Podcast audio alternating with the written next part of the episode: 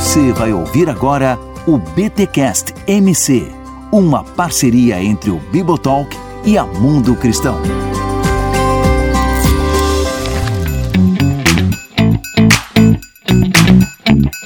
Muito bem, muito bem, muito bem. Começa mais um BTcast MC, o de número 7.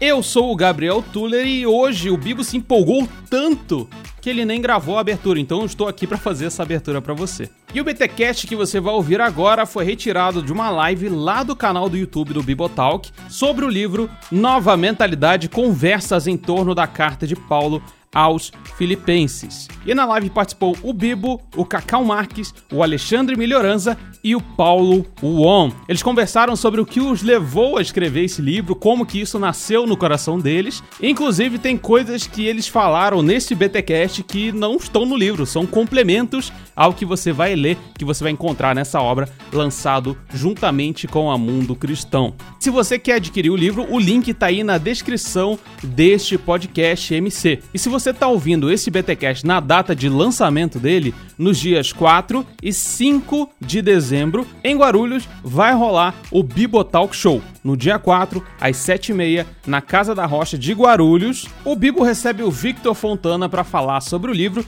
e no dia 5, às 10 horas da manhã, o Bibo vai receber Cacau Marques e o Paulo On na Assembleia de Deus de Madureira, em Guarulhos, para continuar essa conversa em torno do livro. Então, se você está interessado, se você está em São Paulo, se você quer participar, tem que fazer a inscrição. O link está aqui na descrição deste BTcast. Olha só, tem que se inscrever porque as vagas são limitadas. Então, clica no link da descrição deste BTcast e agora vamos lá para esse papo que tá sensacional.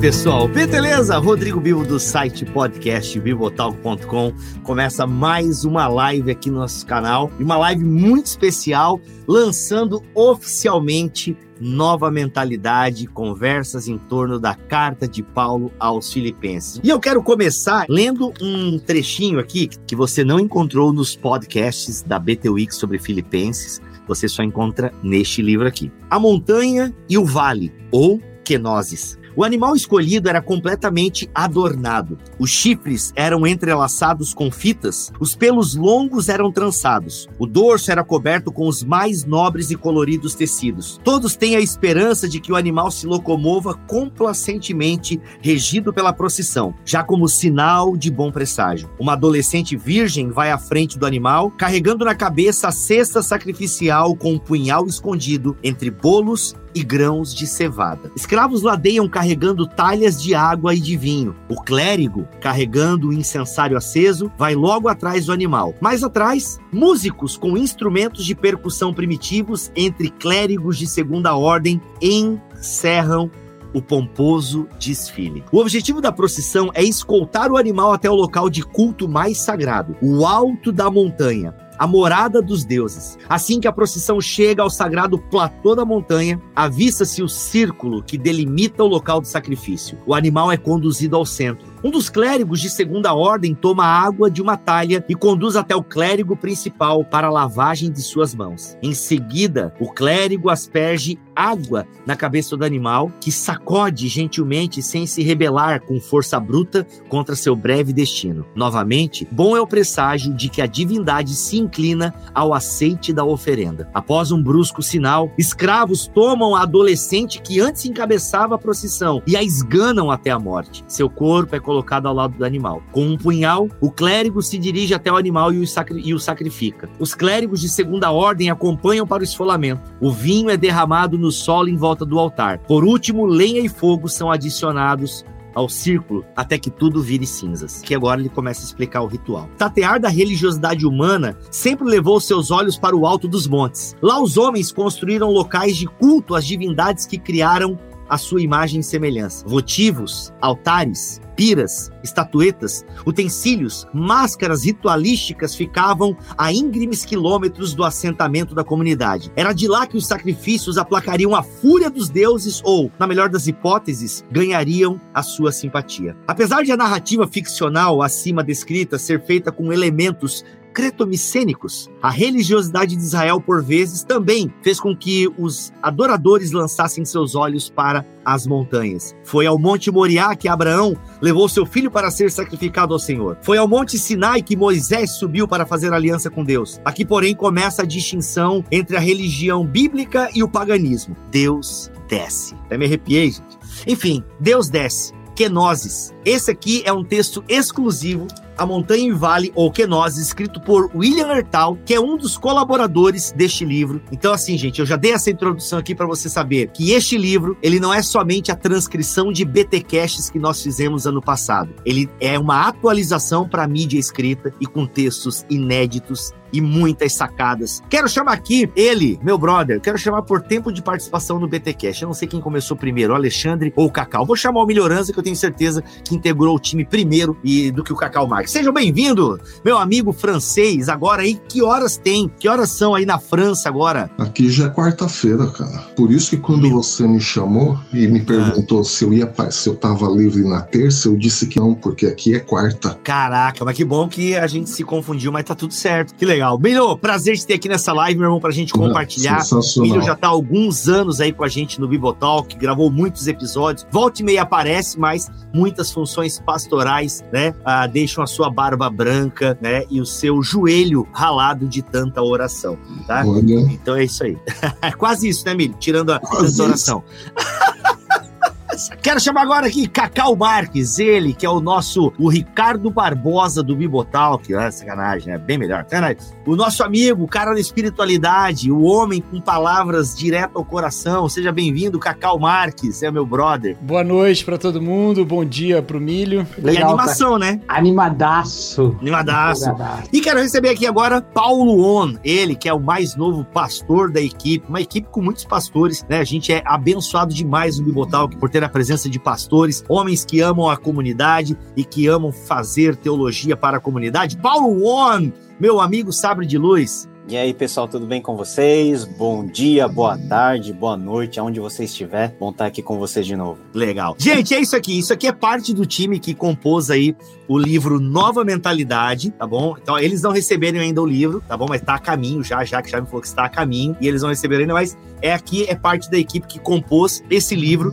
E eu nem lembro, galera, por que, que nós escolhemos Filipenses na época. Alguém tem noção? Ou eu só cheguei para vocês com a missão? Ou alguém lembra algum contexto? Não, só só chegou falando, gente, vamos fazer um comentário de Filipenses na BT Week, uhum. um capítulo por dia e o primeiro dia de introdução. Já tinha rolado de Salmos, né? Já tinha e rolado aí... uma BT Week de Salmos, é verdade. Aí a Jaque chegou com uma proposta de uma BT Week em cima da NVT, então eu só cheguei com a missão, então. Olha aí, vocês são demais, toparam. Porque cabe Podia ser né? Ezequiel, né? Podia ser Ezequiel. Mas eu acho que você pensou em Filipenses por causa da semana e do número de capítulos, né? Isso, Exato. isso mesmo mesmo. E, Cacau, nós temos uma história com Filipenses também. Inclusive, essa história, ela aparece, inclusive, como apêndice aqui do livro, né? Que é o Treta, Como Resolver Tretas na Igreja, que foi um BTD que a gente fez com o Erlan em Brasília. Então, foi assim, eu lembro foi um BTD. Eu, você e o Erlan. Uhum. E, cara, e aquilo me chama... É, é, que Filipenses é uma carta, né? Assim, tipo... É... Gente, entenda o que eu vou falar aqui. A Bíblia toda e tal. Não, tem livro na Bíblia que é mais chatinho, parece que não serve pra muita coisa. Mas, assim,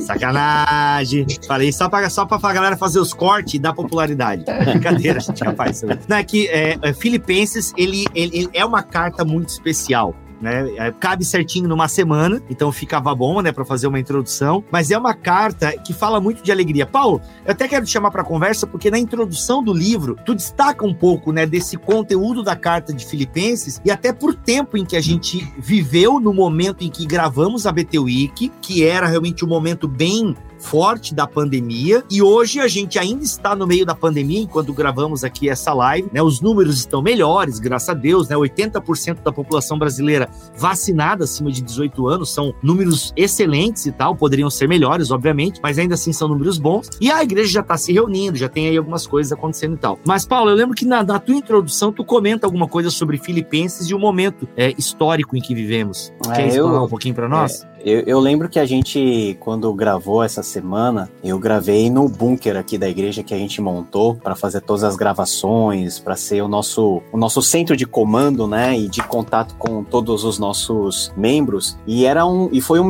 um período muito difícil porque aqui era o auge da pandemia, né? Então a gente não sabia o que ia acontecer, como ia se desenrolar a história. E o que eu coloco como ponto é importante de conexão desse nosso tempo com o tempo onde Paulo escreveu essa carta, que foi no final da vida dele, em que muitos cristãos também viviam dentro desse contexto de fuga, de se esconder, porque já havia já um movimento constante, já bem direcionado do governo romano, do império, de persegui-los, de todo aquele sofrimento. E mesmo dentro desse cenário tão difícil, onde Paulo está escrevendo a partir de Roma para uma igreja importante dentro do ministério de Paulo, uma igreja que não era rica, mas que contribuía e compartilhava de todas as agruras, de todas as alegrias que o apóstolo Paulo teve em sua, em sua curta jornada missionária, porque Paulo não, não teve anos e décadas de trabalho, foi só um período muito restrito da vida dele, mas como ter alegria justamente, como ter a mentalidade renovada pelo Senhor em situações extremas e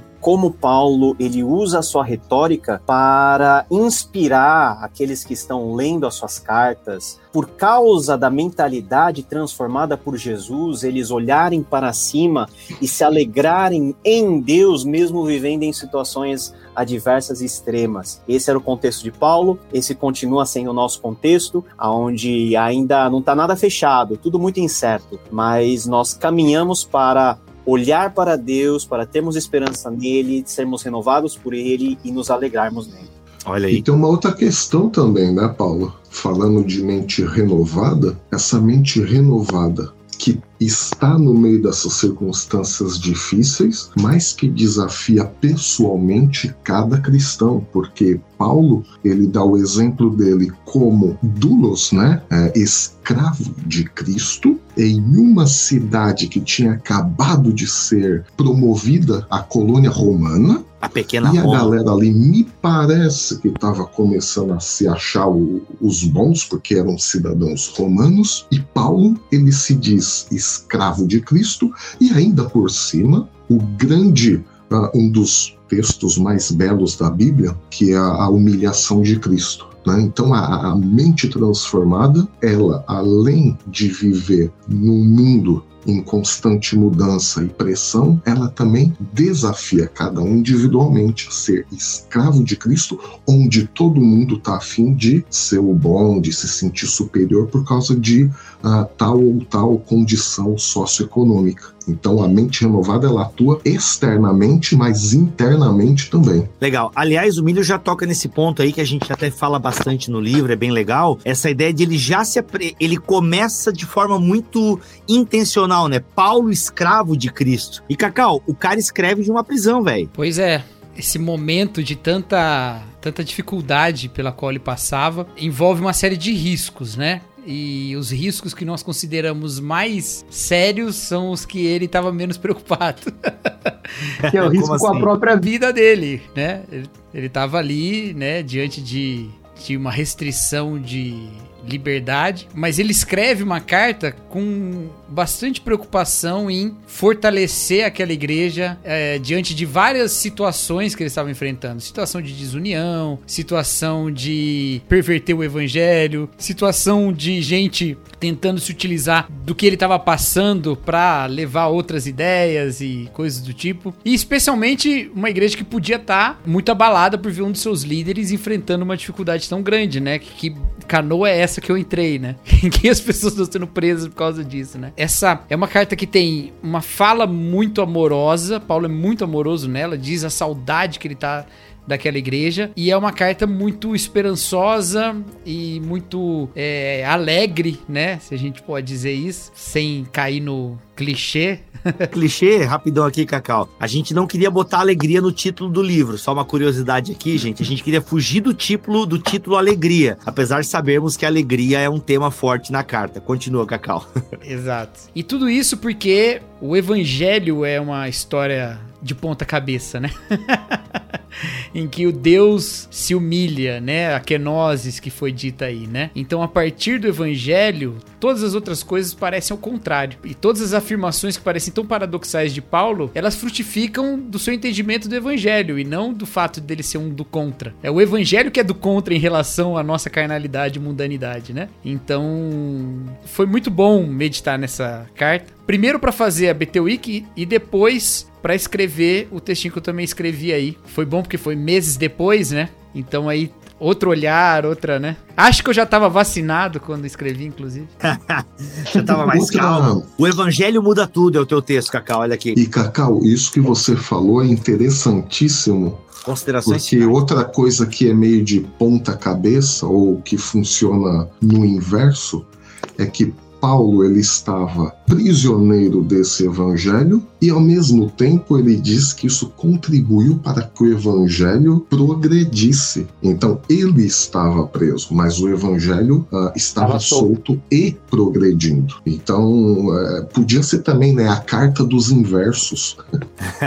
é um bom título, um bom título para o livro, hein, para uma sequência. Na verdade, gente, é o capítulo 1, que é mais ou menos onde a gente está tirando algumas dessas ideias. Tem várias, né, gente? Inclusive a gente aborda o capítulo 1, é um dos capítulos que a gente mais é, se detém no livro, mas os desejos de Paulo chamam demais a nossa atenção. O desejo do cara, né? Primeiro que o cara tá preso, né? Tudo bem, a gente não sabe certo, poderia ser uma prisão domiciliar, poderia, enfim, poderia ser um, um, buraco no chão, a gente discute isso no livro, mas o cara tá preso, não tá numa situação normal. Mas como ele vê tudo isso, como, como essas coisas cooperam para o bem, como ele consegue enxergar essa ideia. E aí, é, a, a gente comentou bastante isso até nos podcasts no livro, que é esse desejo do cara, olha só, pois para mim o viver é Cristo, passagem conhecida de todos os leitores da Bíblia, né? Para mim, viver é Cristo e o morrer é lucro. Mas se continuar vivo, tipo, se eu continuar vivo, eu posso trabalhar e produzir fruto para Cristo. Tipo, o cara não se deixa abater, velho. O cara não se deixa desanimar pela circunstância, porque o estar em Cristo é algo muito caro para Paulo, não somente na carta de Paulo aos Filipenses, mas ele utiliza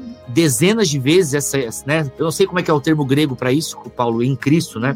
Essa preposição. Eu queria falar bonito agora, porque no grego significa isso e tal. Mas é em Cristo, no português é em Cristo. Ele utiliza dezenas de vezes nas suas cartas essa ideia de que, cara, ele está em Cristo para ele é suficiente. E aqui, Cacau, tu comenta uma coisa interessante que do escapismo escatológico, né? Tu lembra disso, Cacau, dessa tua, uhum. que é uma parte cara para você. Eu uhum. sei que tu uhum. acabou de falar, mas eu queria que trouxesse porque eu acho isso muito bonito também, de que ele quer estar tá com Cristo, mas pô, eu quero ficar vivo porque eu estando vivo eu consigo trabalhar mais para Cristo e tal, né? E isso é muito diferente de um escapismo uh, escatológico e tal. É, a, a, o tema da escatologia no Novo Testamento, ele nunca é trazido para nos fazer parar. A gente ouve histórias, né, de quando surgem as os boatos de que o mundo vai acabar, que as pessoas simplesmente param de trabalhar, se refugiam em algum lugar, né? E elas entram no estado de inércia, né? Ou aqueles filmes de catástrofe que o mundo vai acabar e não tem salvação, é, as pessoas se entregam à, curtição, né? E não tá nem aí. Mas o Novo Testamento, quando fala de fim dos tempos, ele sempre fala na perspectiva de que a gente deve é, trabalhar mais porque o tempo tá curto, né? Então, essa, é, a escatologia, ela sempre é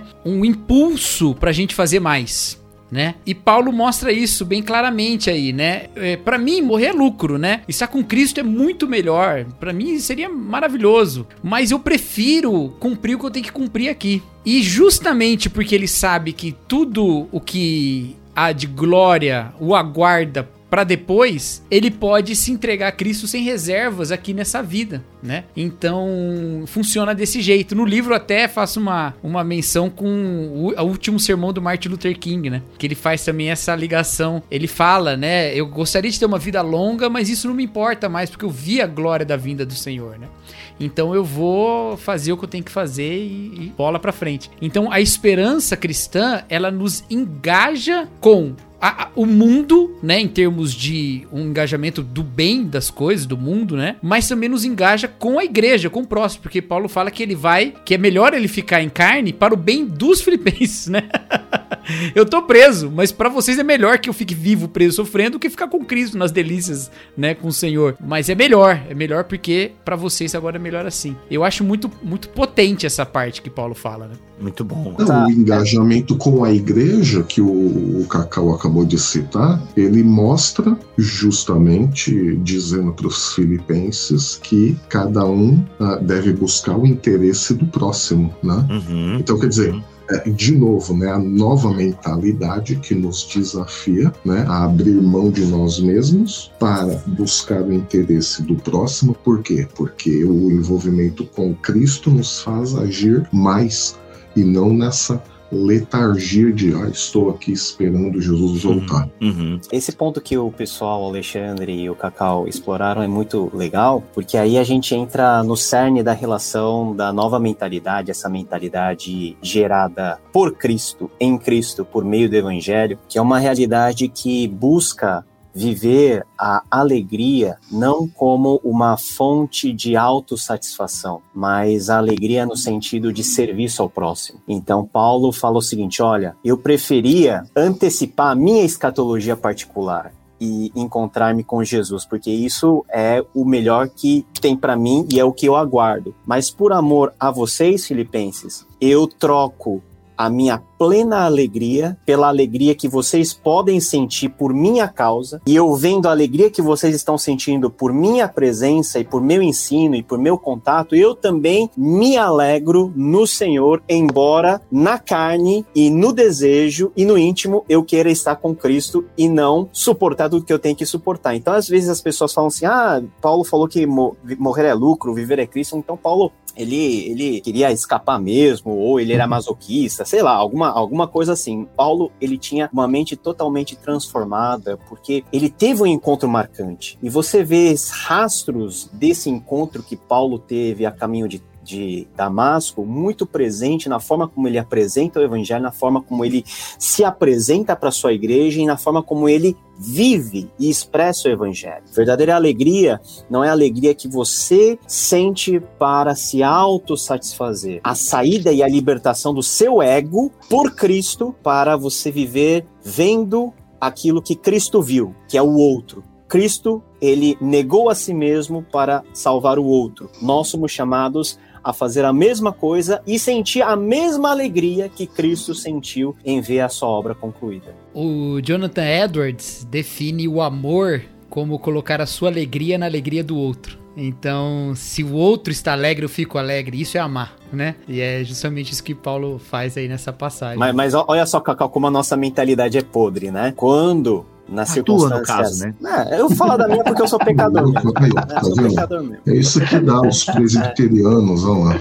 Se tem alguém que tem Nessa- convicção de pecado, é presbiteriano. Quando a gente contempla a alegria do outro em situações normais, quando a nossa mente não está renovada em Cristo, a gente não sente alegria, a gente sente inveja, a gente Uhum. sente um grau de injustiça. Poxa vida, por que, que aquela pessoa tá alegre e eu não tô? E geralmente é assim, né? Se eu tô reparando a alegria do outro, é porque eu não tô alegre. Porque quando eu tô alegre, que se lasque os outros, né? Eu tô alegre. Mas quando a gente repara, é porque a gente quer aquilo que a outra pessoa tá sentindo pra mim. E o que Cristo faz em nosso coração é nos despir dessa roupagem pecaminosa, maligna, nojenta, que é você não se conformar com o outro ser abençoado. E você quer ser abençoado às custas dos outros. Essa é a nossa roupagem que precisa ser transformada. Paulo, Caraca. interessantíssimo, e é por isso que Paulo depois. Nossa, Paulo, isso é interessantíssimo, por isso que Paulo, né? É, vamos Ah. chamar o Paulo de Won e o outro Won. Paulo só, que é o principal. Eles são praticamente a mesma mente, gente. Isso. são- Mas Porque o é outro é original. espírito, O outro é original, eu sou cópia. É, olha aí, mas é cópia de Jesus, então tá tudo certo. Ah, isso é outro ministério. Vamos lá. Então, Beijo, Douglas. Te amo, sabe? o Paulo original que escreveu a carta aos Filipenses, ele vai dizer o seguinte: façam todas as coisas sem murmurar e sem hesitar. E aí, se a gente pega no original grego Murmurar significa o quê? Fazer comentários em voz baixa para reclamar de tudo e de todos. E hesitação tem a mesma raiz ali de argumentos que levam às brigas. Mas por quê? Por causa disso que você falou, Paulo. Quando eu não estou alegre em Cristo, eu me incomodo até com a alegria do outro, porque eu não estou alegre. E aí Paulo diz: então façam tudo sem murmurar, sem voz baixa para reclamar dos outros e sem hesitação, ou seja, sem ficar dando argumentos que vão levar a brigas. Essa questão da inveja né? Eu, foi muito bom você falar sobre isso, Paulo, sim. Juntar uma. Uma coisa com a outra e essa Deu colocação inveja, do milho. né? Essa colocação do milho também. Não, porque no. O Schaefer, no Verdadeira Espiritualidade, Ele... Aqui, irmão, Jonathan Edward, Schaefer. Isso Eu tô é bem tipo- reformado, né, Bibo? Isso aqui é Eu tipo tô reformadão. que aqui. maluco. Você não encontra isso na internet, por aí. Isso aqui é, é Jonathan Edwards a Schaefer, mano. Daqui a pouco vem Taylor Swift. É da hora. Taylor Swift também tem a ver com Paulo, né? Porque Paulo fala que não se importa com o que os outros dizem dele, e Taylor Swift Claro. cantou Shake It Off, né? Shake it off, Então, né? shake it off pra essa galera aí. É isso aí. Tô falando. Mas o. o Schaefer ele fala uma coisa que o décimo mandamento da cobiça, ele é a interiorização dos outros nove, né? Começa dizendo não terás outros deuses, né? Aí ele vai dizendo como que você não vai ter outros deuses. E aí ele chega no último mandamento, que é o mais interior, que é não cobiçar. E, e cobiçar é um pecado totalmente interior, porque se você põe ele em prática, é um outro pecado. É o roubar, é o adulterar, né? Que é a prática da, da cobiça prévia. A cobiça mesmo é interior. Então, que é um caminho dos dez mandamentos para mudar de dentro, o, o profundo, né? E é justamente o aprofundamento do primeiro, não ter outros deuses. Justamente quando eu não exercito o contentamento, que é o que tá bem claro em Filipenses, né? Eu passo pra cobiça, pra inveja. E isso é uma forma de idolatria, porque eu tô me dedicando a qualquer outro tipo de bem, de alegria e de glória que não seja de Deus mesmo, né? Então, há essa preocupação com esse olhar, e Jesus tem essa preocupação, né? Ele fala sobre isso. Paulo tem essa preocupação, os Dez Mandamentos têm essa preocupação com esse olhar, porque a raiz da idolatria tá em deixar de,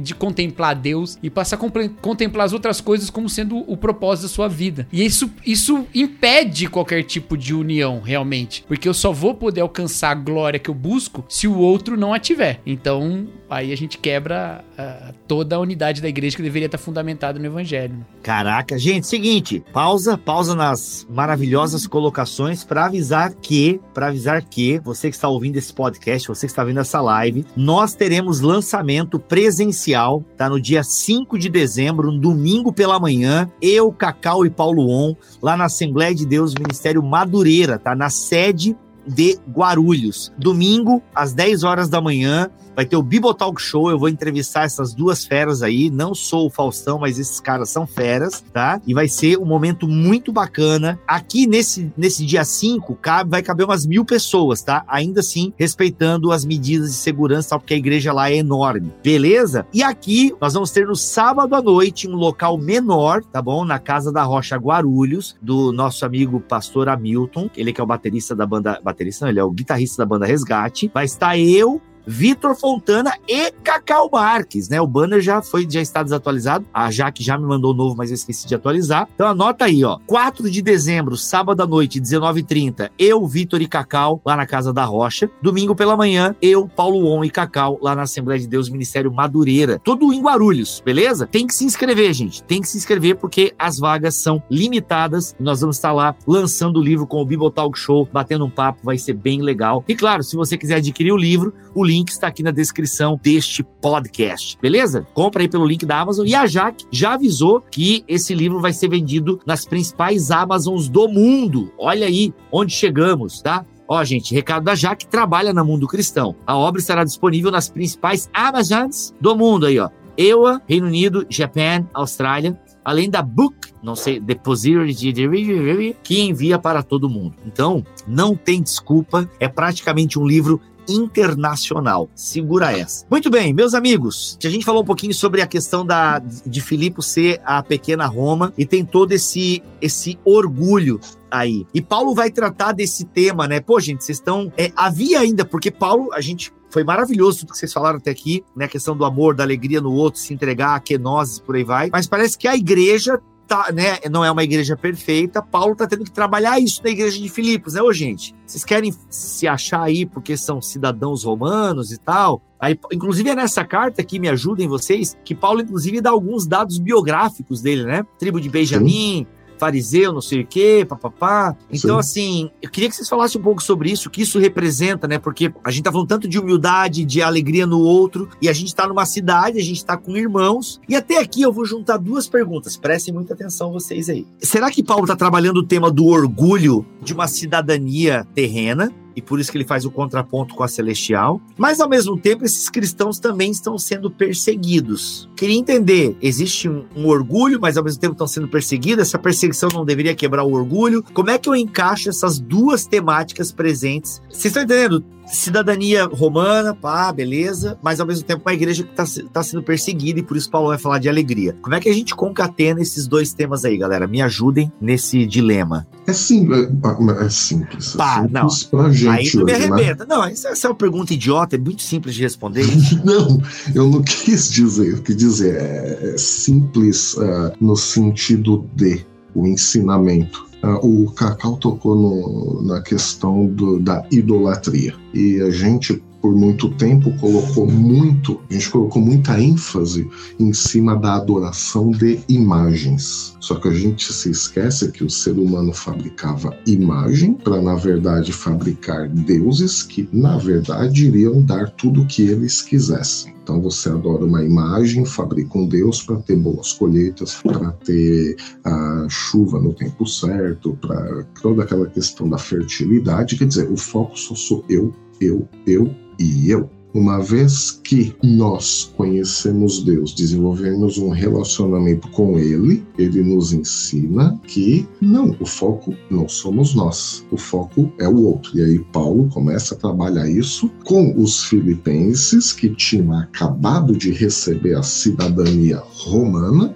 eles começam a se achar mais do que os outros irmãos. Tá? E aí, essa questão até da perseguição, não sei se a gente ainda pode falar de uma perseguição extrema. Tinha perseguição, claro, tanto é que Paulo estava na prisão por ter pregado o evangelho. Mas eu não acho que Paulo esteja assim né? Aí é uma questão bem particular. Né? Não acho que Paulo esteja tão preocupado assim com a, a, a questão da perseguição externa com a igreja, mesmo porque ele estava preso, né? E ele falou, já já citamos aqui, né? Se eu tiver que morrer, eu vou estar com Cristo e se eu tiver que viver, uh, melhor ainda, porque assim eu consigo fazer ainda mais o que eu tenho que fazer e estar com vocês. A questão principal sempre é o o orgulho é a questão de nós acharmos, isso nós, cada ser humano, achar que ele é Deus e que ele merece todas as honras em detrimento de todos os outros. E aí a nova mentalidade vem no sentido de bater forte nessa questão do orgulho de dizer que, filho, você não é Deus. Você não é Deus. Olha só, Jesus Cristo, que era Deus, ele não teve, nem ele teve a prerrogativa de ser Deus enquanto esteve aqui, mas ele se humilhou, ele se tirou toda a, a, o que tornava ele Deus, assim, e ficou um homem como nós, né, semelhante aos homens. Então, quem é você para dizer que você é Deus? Então, essa para mim é, é, a temática principal. E com relação às perseguições, às tensões externas, embora Uh, seja a carta aos Filipenses, mas Paulo vai falar isso em outras cartas também, que isso vai acontecer. Né, as perseguições. E é muito natural que isso aconteça. Por quê? Porque num mundo onde todo mundo quer ser Deus, onde todo mundo quer ter a importância máxima, e eu sou a pessoa mais importante do universo, independente, e vocês todos têm que fazer a minha vontade, quem quiser viver humildemente, esse cara vai encontrar algum tipo de tensão, algum tipo de oposição, algum tipo de sofrimento. E o sofrimento começa nele mesmo, com a própria vontade dele e a vontade de Deus nele, a vontade do Espírito. Então a tensão já começa dentro do cristão. Então a tensão externa é só um, um parâmetro a mais. Eu vejo esse não é, a palavra não seria conflito, mas seria, vai, vamos usar a palavra contraposição de dois tipos de modelos. né? tipos, né? se nós utilizarmos conceitos bíblicos. Nós temos o modelo simbolizado aí em Roma e o modelo simbolizado em Cristo. E quando nós analisamos a linguagem e como Paulo trata a sua retórica, nós vemos que o instinto ou a, vamos dizer assim, a tendência natural do ser humano e principalmente do cristão e particularmente daquele que está sendo perseguido é de olhar para um contexto que está à sua frente, que é melhor daquilo que ele está vivendo e desejar aquilo para si. Ou seja, os cristãos, como um grupo minoritário, formando um gueto de cristãos que estão sendo massacrados e perseguidos pelo maior império do mundo naquele, naquele, naquele momento, vivendo dentro de uma cidade relativamente próspera, vendo a prosperidade dos ímpios e olhando para a sua miséria e tendo aquela, aquela tentação de embarcar e imitar esse modelo de orgulho e de prepotência que é Roma e que sempre é simbolizado dessa forma no Novo Testamento. Agora, Paulo ele puxa o braço de cada filipense lá e leva eles ao lugar deles como crentes, como cristãos, que é não olhar para fora, né, para aquilo que é o orgulho do mundo, para que aquilo que é o símbolo de poder, mas olhar para Cristo, que embora ele sendo infinitamente soberano e maior do que o próprio Império Romano, Cristo ele faz aquilo que não se espera que o Messias de Israel, de Israel fizesse que é se humilhar, que é ficar calado diante das tribulações, diante das perseguições, diante das acusações, porque é isso, essa participação dentro do sofrimento de Cristo e essa participação dentro daquilo que o evangelho nos oferece é que nos faz, no fim das contas, estar numa posição muito melhor em termos espirituais, em termos físicos, em termos plenos de integridade humana do que aquelas pessoas que são parte desse modelo diabólico que é o modelo do orgulho que é o modelo de Roma. E lá pelas tantas do capítulo 1, no versículo 27, Paulo diz: Vivei acima de tudo de modo digno, por modo digno do evangelho de Cristo, para que, ou indo verbos, ou estando ausente, ouça no tocante a vós outros que estáis firmes em um só espírito, com uma só alma, lutando juntos por essa fé evangélica, justamente essa fé evangélica, os princípios do evangelho, que nos fazem olhar para o modelo que, pelo nosso instinto e e, e, no ponto automático nós não conseguimos enxergar, que é o exemplo de Cristo, que é aquilo que Cristo nos oferece como benefícios, mas que antes nós precisamos passar por certas etapas de sofrimento, de perseguição, e nessas etapas sermos acompanhados por Deus e vivemos dentro dessas condições a alegria, o gozo, o prazer e o orgulho que talvez o imperador romano não possa sentir perseguindo os cristãos, que os romanos não possam experimentar tendo lucros astronômicos no meio do seu comércio. É algo que o crente vive fazendo e vivendo aquilo que ninguém quer viver, que é sofrer e participar daquilo que Cristo mesmo fez para a nossa salvação. Então eu vejo esse conflito aí de dois mundos, dois modelos, diante das quais nós estamos apresentados e para onde nós somos direcionados, seja por um lado e seja por outro. E tem mais uma tem mais uma conexão nisso, é que é justamente no momento de perseguição que nós somos tentados a botar confiança em outra coisa, inclusive orgulho também, né? Então assim, haveria um momento de escolha ali que talvez não tivesse no limite que Paulo estava enfrentando ainda, mas em algum momento eles teriam que escolher: manter seus privilégios em Roma ou manter sua fidelidade a Jesus Cristo, né? Em momentos assim na história da igreja, muitas vezes uma das saídas foi criar um discurso no qual a teologia, a doutrina ou a prática cristã apoia os interesses do Estado perseguidor. Então, cria-se um entendimento em que, bom, não precisa me perseguir por eu ser cristão. Inclusive, justamente por eu ser cristão, que eu gosto tanto de ser romano. É, frequentemente, os discursos que unificam nacionalismo e cristianismo surgem de ameaças reais ou imaginadas. Então, é justamente por estar ameaçado por alguém ou por se imaginar estar ameaçado por alguém que cristãos assumem que o seu papel é ser orgulhoso da sua terra ou da sua pátria ou da sua nação. E isso sempre é uma perversão do que o evangelho é, porque Jesus Cristo, de uma forma o evangelho, ao mesmo tempo que ele nos ensina, o Novo Testamento nos ensina a nos submeter às autoridades, ele nos mostra um caminho de uma. Eu, eu gosto de usar essa expressão aqui. Ele nos mostra um caminho de uma submissão indômita. A gente se submete à autoridade, mas a gente não é dominado por ela. A gente se submete.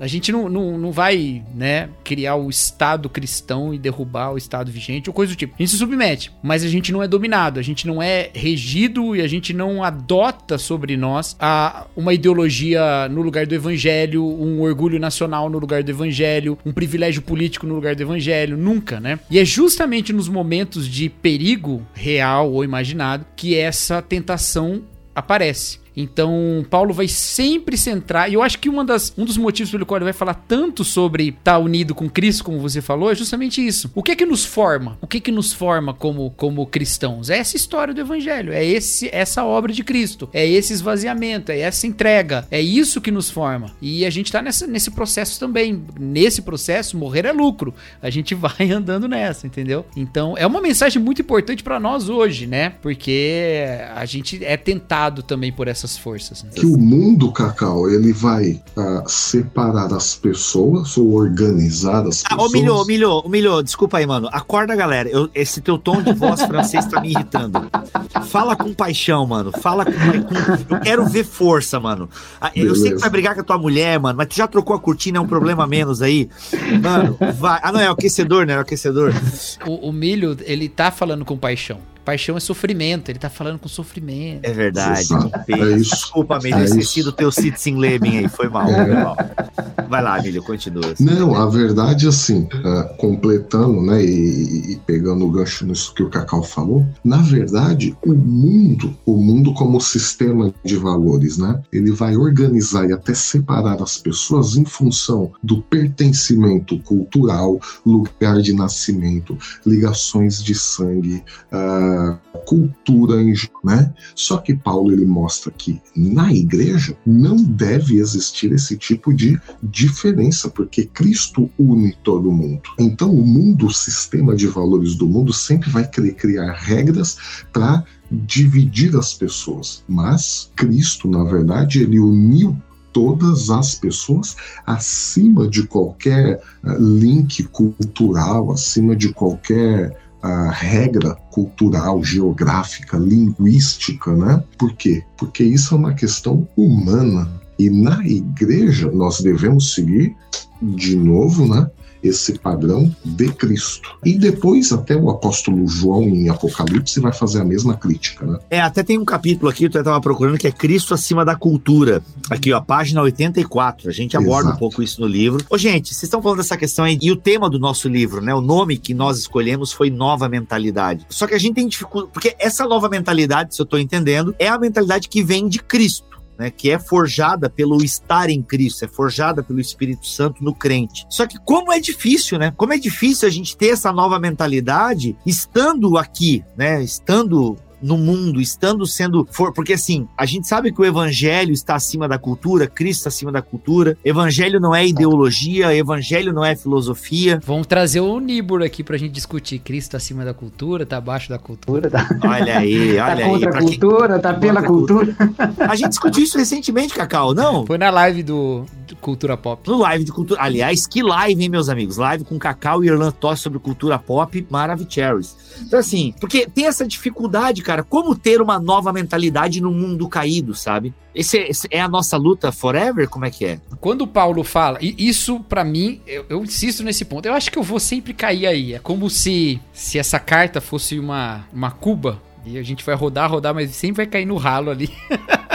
que é o capítulo 2, sabe? Ele tá querendo, ele tá dizendo, tende a, a mesma a, a, mesma atitude ou a mesma mentalidade, ou, né? Aquela palavra pode ser traduzida de várias maneiras, inclusive ela é usada muito no, no, no, no livro todo, né? E ele vai mudar contando a história da, da salvação, contando a história do evangelho. Então, uma perspectiva que tem, né, ficado bastante forte no nosso meio, graças a Deus, né? Eu tenho certeza que o Paulo e o Milho conhecem ela de muito mais tempo, porque ela, ela é mais forte, acho acho que tava mais forte lá fora antes de chegar aqui. Mas essa, de a gente entender que essa história da Bíblia não é um conjunto de mandamentos, mas é uma história na qual a gente se insere. E é justamente por ser uma história que a nossa mentalidade muda, por causa dessa, dessa retórica narrativa e por causa dessa identidade que é formada numa história da qual a gente faz parte, né? Então, até você pensar, conectando com a sua outra pergunta lá, se você pensar assim, se alguém se orgulha de ser romano, se orgulha do quê? De uma história, uma história de ser romano. Existe uma história alternativa que é a história do evangelho. Essa história transforma a maneira de eu encarar a vida e transforma a minha mentalidade. E vou dizer uma coisa ainda mais. Você já viu gente que se converteu num determinado momento da, da vida e que diz assim: Eu tenho dificuldade de lembrar como era a minha vida antes de me converter? Você já viu essa história? Eu já vi várias pessoas falando isso, né? Eu, eu... eu queria ser essa pessoa. não, não, ele, não é que ele não lembra as coisas, né? Os fatos. Mas ele, ele não consegue lembrar direito como que ele era, como que ele pensava, como é que eu encarava a vida antes disso. Porque de repente parece que uma fé, existia uma fé antes, uma maneira de ver o mundo, valores no qual ele acreditava, e isso foi substituído por uma fé alternativa, que é a fé do evangelho. E eu sei o que aconteceu, eu lembro disso, mas eu não lembro como eu era quando eu passei por isso. Existe esse poder muito forte em se reconhecer nessa narrativa de que sendo Deus, abriu mão desse direito, né? Esvaziou-se a si mesmo, tomou forma de servo, é, foi obediente até a morte, morte de cruz, e o Pai o ressuscitou e o exaltou, lhe deu o nome que se acima sobre todo. Isso é uma história, e essa história que muda a nossa maneira de pensar, a nossa maneira de viver. Um povo é formado por uma história. Todos os povos são formados por histórias, e o povo de Deus é formado por uma história, e essa história nos dá uma mentalidade, uma cultura comum pela qual a gente vive. Caraca, vivemos nas histórias que contamos. Olha aí. E tem o Brain the Broken, né? O povo precisa de uma boa. Isso é o final do Game of Thrones. Caraca. Lembra? É, por que, que o Brain foi escolhido? Porque ele tinha a melhor história. Ele tinha a melhor história. Ele tinha a memória, né? Ele tinha a memória. Perfeito. Não tem nada, eu falo tudo isso tão bonito e agora eu trago tudo. Não, é Game of Thrones. Eu gostei do final do Game of Thrones. Eu acho que tá tudo bem. Não foi excelente, mas não foi melhor que o final de Lost, mas foi legal. Cara, mas é que tu falando isso, eu lembro do C.S. Lewis, cara. É, o, C, o, o Lewis no, no Divina Comédia, não. Como é que é o nome dele? Dante Alighieri. Caraca. Divina Comédia Dante Alighieri. Mas ele tá procurando um do Lewis. Cartas do Diabo, seu aprendiz? O Grande, ah, abismo, o grande Abismo. O Grande Abismo. Ele fala algo sensacional, cara, que eu até vou citar no meu novo livro, porque eu acho sensacional e tem muito a ver com o que você estava falando, porque ele fala, e eu gostei dessa ideia, de que céu e inferno são retroativos. Quando a pessoa que está no inferno, ela vai ter a lembrança da vida dela e tudo para ela, a vida dela foi um inferno. Porque ele fala que o inferno e o céu agem de forma retroativa na história da pessoa. E quem tá no céu, ele só ele vai lembrar de todo o sofrimento, ele vai lembrar do caos, ele vai lembrar da perseguição, ele vai lembrar da dor, ele vai, ele vai lembrar do sofrimento. Mas como ele estava em Cristo, ou seja, de alguma forma ele já estava na eternidade por estar em Cristo, a memória dele é que tudo. Não, eu vivi no céu esse tempo todo, entende? Eu acho essa sacada do Luiz muito legal, que é a ideia de que a eternidade nos alcança, né? Ou como diz aquele, aquele hino, a eternidade agora toca aqui, como diz os nossos amigos do Projeto Sola. E eu acho isso, porque essa é a mentalidade mesmo, né? Eu acho que é um link muito legal que vocês fizeram, que é essa história que invadiu, né? Que nós é isso, é Deus desceu, né? Deus desceu, ele invadiu a história, se fez história e nos, e nos dá essa história, né? E nos conta essa história para vivermos nessa história. E isso deveria mudar a nossa mentalidade. Caraca, que genial. Vocês são demais. Na verdade, também, fazendo um link com o que o Cacau tinha dito, uh, e essa questão da. E até a sua pergunta ali, as tensões e tudo mais, como viver aqui nessa terra, mas tendo essa mentalidade transformada. É por isso que mais tarde Paulo vai falar nessa mesma carta que a paz de Deus, que ultrapassa todo o nosso entendimento, vai guardar o nosso coração e os nossos pensamentos, ou a mentalidade transformada aí. Só que paz, na verdade, se a gente procura o, as origens e tudo mais, na verdade, paz não é ausência de problemas problemas, não é ausência de tensão, não é ausência de guerra. Paz, na verdade, é um conjunto harmonioso de coisas que antes estavam separadas. Olha, o que estava separado? Deus e a humanidade. E em Cristo, a gente citou muito né, a expressão em Cristo, e em Cristo ele nos reconciliou. E hoje nós temos a nossa relação com Deus restabelecida. Então, nós a criação junto com Deus, formamos um conjunto harmonioso, independente de qualquer circunstância. Paulo estava preso, mas ele tinha essa paz. A gente vai ver no meio das tensões do pecado, a, a nossa própria vontade contra a vontade do Espírito também está na gente. A gente não deixa de ser pecador até Jesus voltar, mas essa união que nós temos uns com os outros e todos com Cristo forma esse conjunto harmonioso. E aí Paulo em Colossenses ele usa uma expressão que eu acho é Filipenses, mas a gente pode citar Colossenses também, que ele vai falar que Cristo é o sinesteken, né? Cristo é, o, é a pessoa que uniu tudo que estava quebrado, todas as rupturas de Gênesis 3, Cristo une e hoje nós temos essa paz. Por quê? Porque formamos um conjunto harmonioso com Deus que vai além de qualquer circunstância que a gente pode experimentar. Faz o apelo que eu tô indo, tio. Deixa, deixa que eu faço o apelo então. Faz. Mas pastor presbiteriano é meio frio o apelo, né? É nada. Você me a formação, do, a formação do Paulo é pentecostal, cara. Eu tô ligado. Paulo, Paulo. Vamos, é. vamos passar rapidinho essa parte. Ô, Paulo, eu quero, te, eu quero agradecer, Paulo. Eu quero te agradecer publicamente por tu não ter abandonado a gente, cara. Obrigado. Eu sei do risco que tu corre em estar ali aliado a, a esse pessoal do Bibotalk, gente como Cacau Mar e tal. Ah, eu? Ah, desculpa, foi mal. Obrigado. Mas, mas, mas, o liberal tá na minha transversal, não tá no, nem no meu lado, nem abaixo de mim, tá na minha transversal aqui, ó. Ainda bem que eu nem sei o que é transversal. Mas fala, Paulo, vai lá.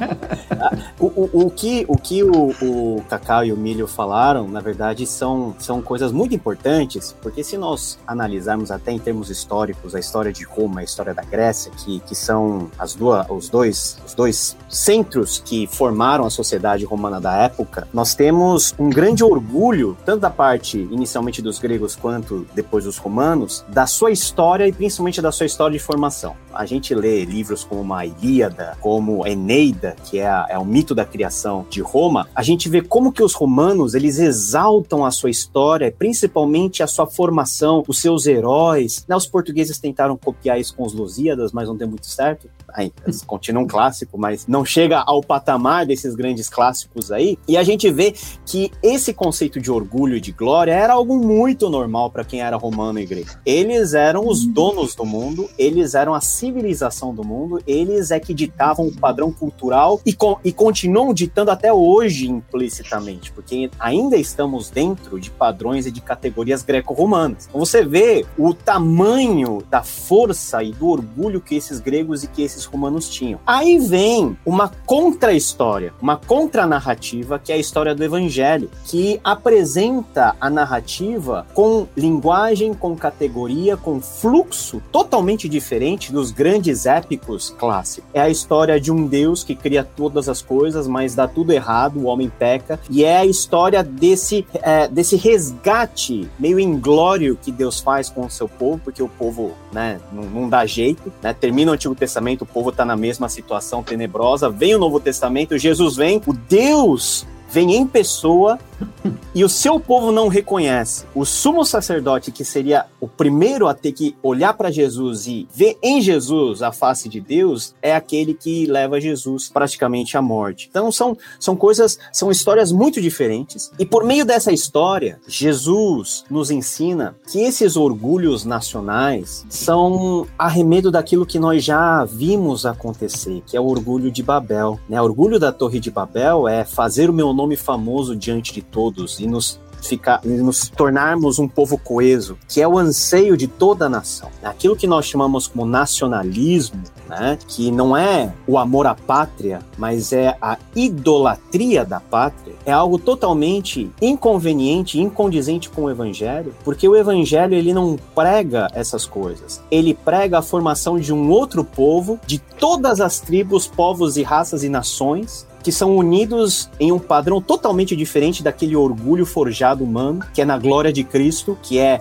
no seu, na sua redenção. E Paulo deixa isso muito claro como padrão para aqueles filipenses que viviam e conviviam com esse tipo de orgulho romano em ser romano e nos dá muitas lições hoje para nós nesses ambientes que nós vivemos aonde nós temos essa exacerbação em relação à figura do Estado, a figura do governo, a figura do Brasil. Tudo isso se resolve de forma muito fácil naquilo que Paulo diz lá em Filipenses capítulo 3, versículo 20 a 21. Pois a nossa pátria está nos céus, de onde também aguardamos o Salvador, o Senhor Jesus Cristo, o qual transformará o nosso corpo de humilhação para ser igual ao corpo de sua glória, segundo a eficácia do poder que ele tem até subordinar a si todas as coisas. Não existe nada que Cristo não coloque debaixo dos seus pés. Até a minha até o meu anseio de usar religião a favor desse nacionalismo, as minhas, minhas ideologias, tudo passará no sopro, porque não consegue conter a glória a majestade e a grandeza desse Cristo que veio humilde,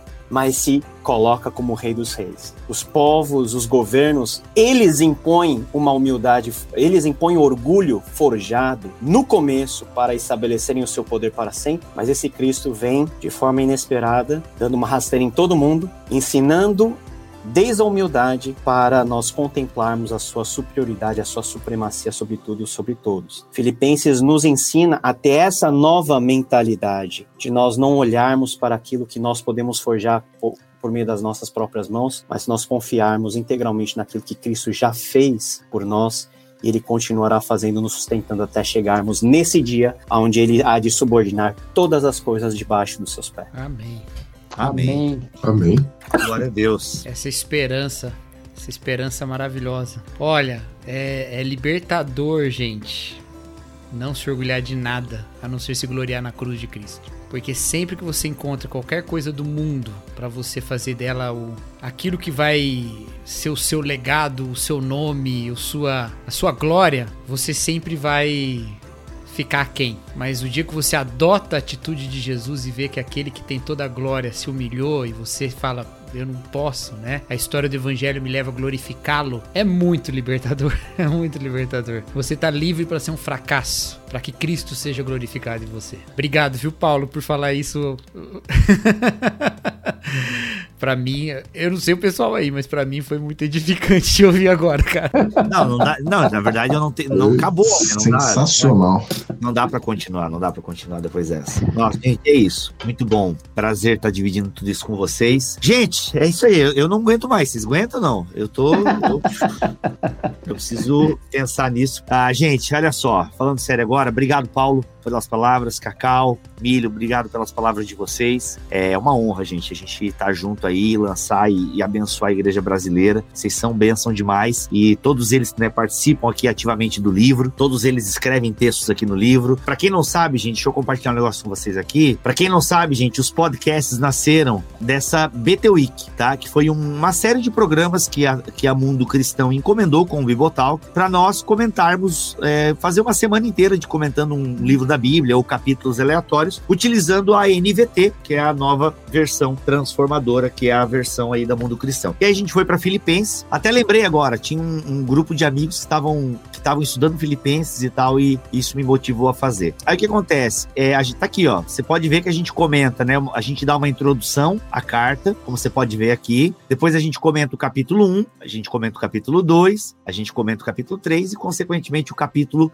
4. E desses podcasts, então, porque ficou realmente alto nível de discussão os podcasts, quando a gente acabou aquela semana, assim, que a gente ouviu depois, uau, que conteúdo bacana, assim, e que aqui, gente, é, a gente fala que é o orgulho no sentido, pô, que orgulho de ter produzido isso, né? Não por vaidade, vanglória, até porque Paulo condena muito isso aqui na carta, mas, assim, foi um conteúdo que a gente gostou muito. E aí, pô, nós temos uma equipe lá no Bibotal que transcreve alguns podcasts, passei para eles e a Camila Camila até coordena essa equipe lá. Gente, transcreve aí, transcreve aí, porque o negócio tá bom. E quando eu apresentei a ideia para Mundo Cristão, Mundo Cristão, pô, tem um conteúdo legal. Aí eu pedi para acrescentar mais uma parte, que é o BT Cash, que tá eu, o Cacau e o Erlan, que eu acho também fantástico esse episódio, que é como resolver tretas na igreja. E foi tá? um BTD é centrado em filipenses, nossas palavras todas foram em filipenses, né? Exato. E aí no é. final a gente escolheu um tema sobre comunhão cristã e a gente Evode abordou... e Cinti, que é, a gente pegou Evode e Cinti, que é ali, é o BTcast 292. Aí pedi pra galera de última hora transcrever esse episódio e ele ficou como apêndice do livro. Então aqui você vai encontrar o que, gente? Amigos conversando sobre a carta de Paulo aos Filipenses. E é bem esse papo mesmo. É legal que a gente conseguiu trazer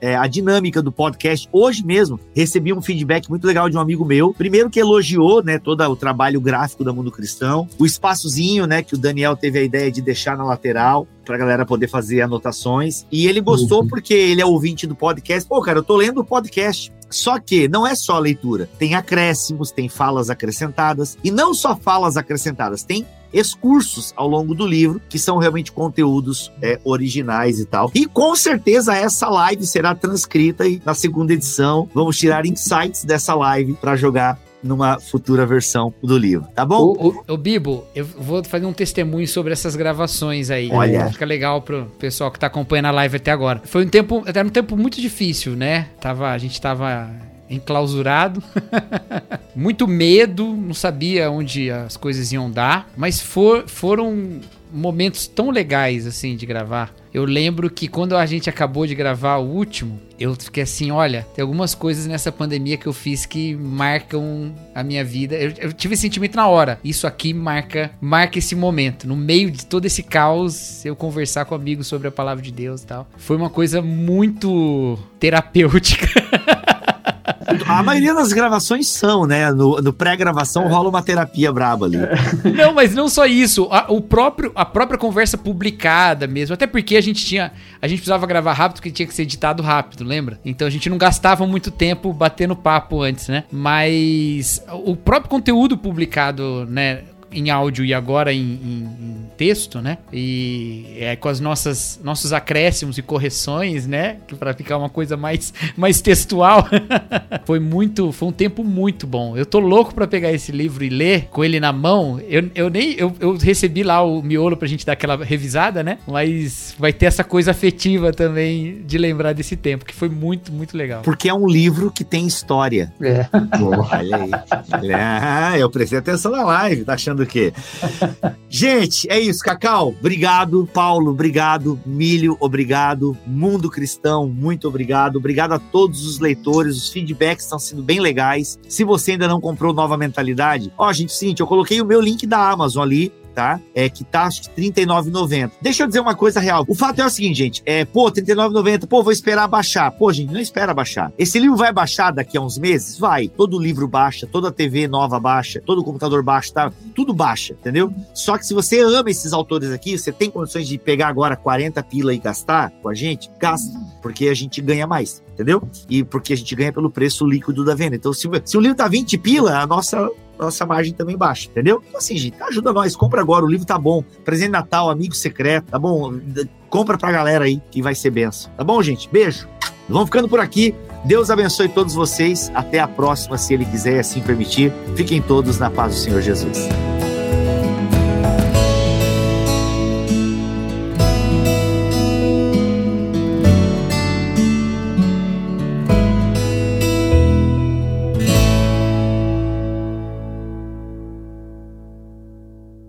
Este podcast foi editado por Tuller Bibotalk Produções.